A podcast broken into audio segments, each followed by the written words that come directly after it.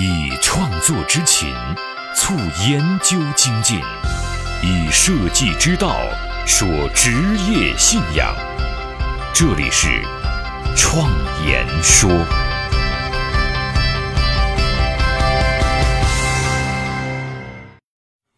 大家好，我是主持人张子健。今天我们继续来读《设计信仰》这本书，来继续聊设计师的能力修行。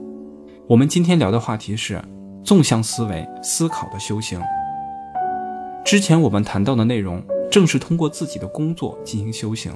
说到底，是对自我思考方式的修行。既然提到思考方式，我们就要知道自己的思考方式是什么样子的。东方和西方在思考的习惯上有很大不同。中国人是以情境为中心的，西方人是以个人为中心。这两种思考方式在现在的社会实践中紧密地结合在一起，并没有谁好谁坏之分。某一种思考方式并不可能代替另外一种思考方式。无论是工作还是生活中，都可以选择更合适的一种，帮助我们找到问题和答案。这些复杂的思考方式，用二分法进行划分。可以简称为纵向思维和横向思维。改变命运的设计力量，相伴一生的职业信仰，启迪思想的心灵碰撞，坚定清晰的幸福方向。请与我一起设计信仰。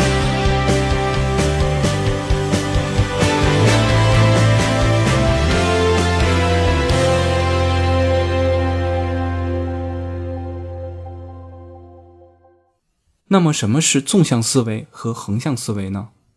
通过各种概括、总结的手法，去挖掘事物自身的既有规律，总结本源的习惯，就是我们所认为的东方式辩证统一的思维。从多个角度对事物的内核进行递进式挖掘，获得对事物本质内核的理解。由表及里、由浅入深的思维，具有非常典型的纵向特质。这一点。也符合东方式的思考习惯，所以我们将这种思维方式称之为纵向思维。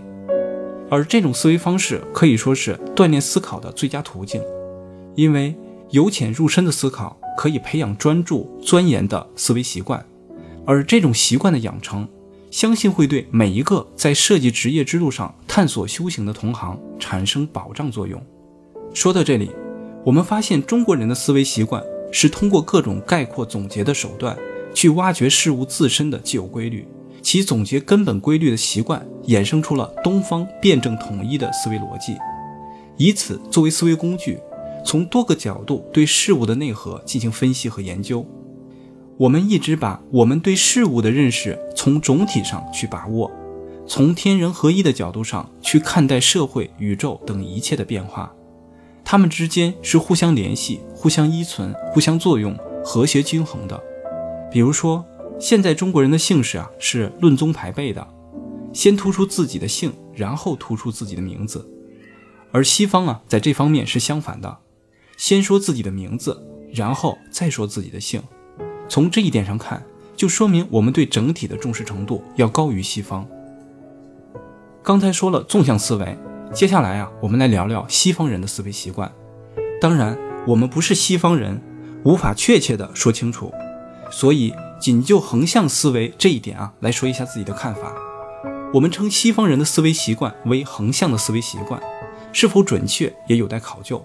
但是，横向思维是突破问题的结构范围，从其他领域的摄入事实中得到启发而产生新设想的思维方式，非常新颖。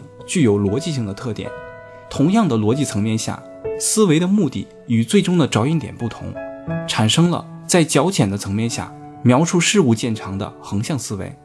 而通过大量实证，我们发现现代西方科技乃至西方文明的确具有这样的特点。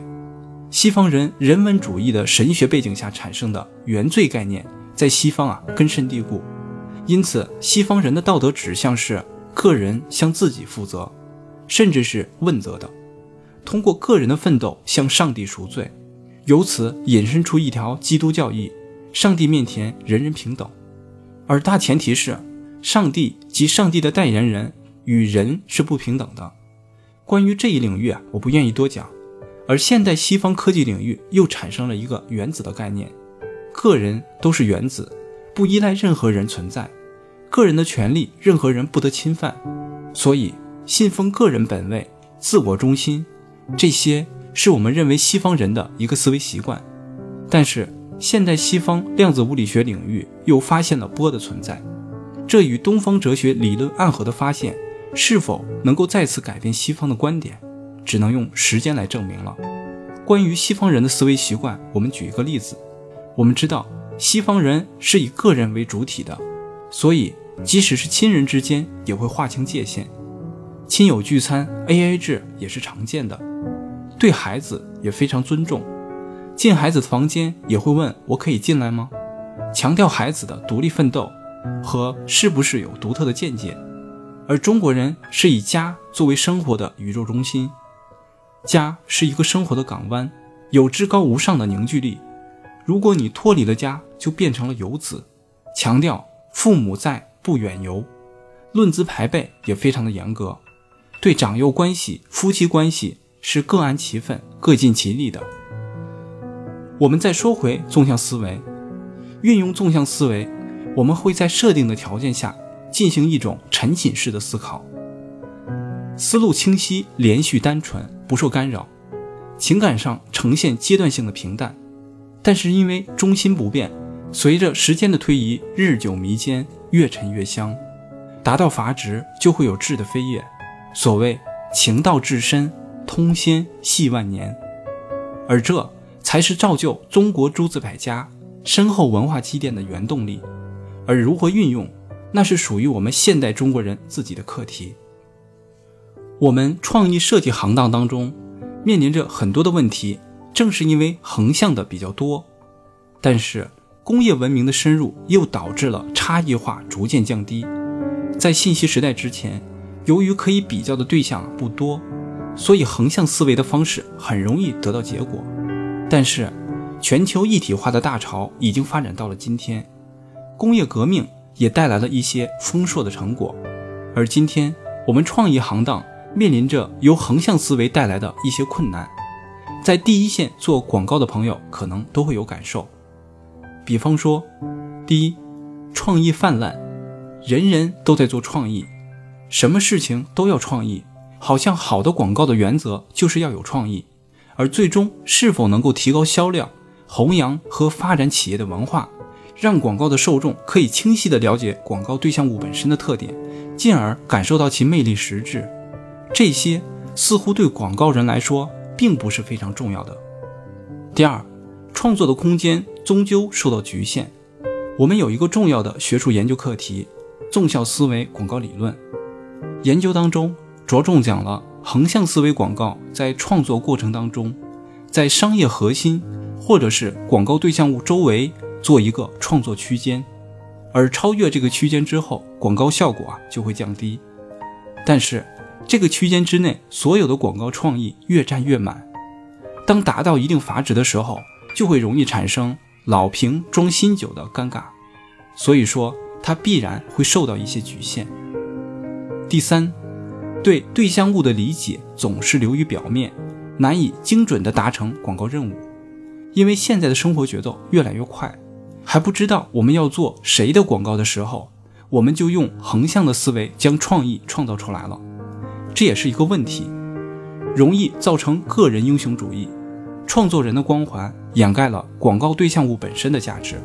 如果说好的广告人是提出大创意的人，而不是把这个产品非常完美的呈现出来的人，那就是本末倒置，非常滑稽。第四，提案总是被枪毙，这一点不难理解。打个简单的比方，比方说。为一辆速度很快的跑车去做广告，横向思维习惯呢，把它做一个比喻。如果我们把它比喻成猎豹，客户说你们不应该把它比喻成猎豹，应该比喻成骏马，那就会造成一个尴尬的局面。由于个人的喜好不同，最后很难达成一致，这就有可能会被枪毙。而提案枪毙之后，直接导致了一个恶果，就是过稿率低，容易造成不同程度上的重复劳动。所以，我们和客户都经常为了一个简单的工作而心力交瘁。我还能说出很多横向思维广告创作出来的恶果，这些问题已经困扰我国广告界发展近三十年的时间了，而且问题越来越清晰，越来越尖锐，对行业的伤害也越来越大。由此可见，在这个时代，为满足广告行为中对事物本质层面的深度挖掘的需求，带有东方辩证特点的纵向思维，具备着极强的广告学理论可能，将市场和消费者客体的研究作为辅助的注目点，将广告对象物作为主要的注目点，创作中没有任何比喻、引证等辅助手段，这样的广告创作有可能会创造一种全新的广告形式。从广告对象物本身入手，通过东方的辩证思想挖掘义的存在，才能达到真意，才可以寻得本意，而不是创意。因为意就存在于广告对象物本身，在广告创作当中，我们要做的就是找到它。作为横向思维的相对面，我认为纵向思维广告理念是当今国际广告市场的另外一种选择，二者。并不是完全对立的，而是互相补充，这样会让广告理论更加的科学和全面。由此，广告业也会有更多的机会和出路，寻求新的发展，带动新一轮的增长。同时，我们中国人，中国的广告人第一次用中国人自己的广告理论进行广告创作，我相信，这也是我们在学术上的一个很大的进步。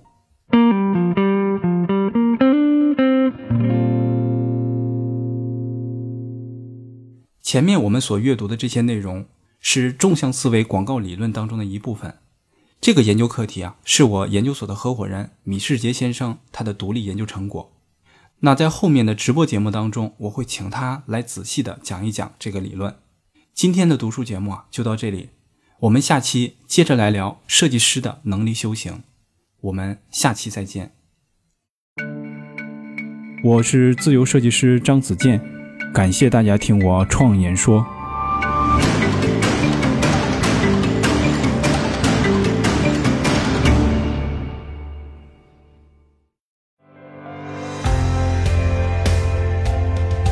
所见的现实，转瞬之间必然会被改变；所闻的金科玉律，可能是路上的艰险；所感的困苦，到了明天，也许比蜜还甜。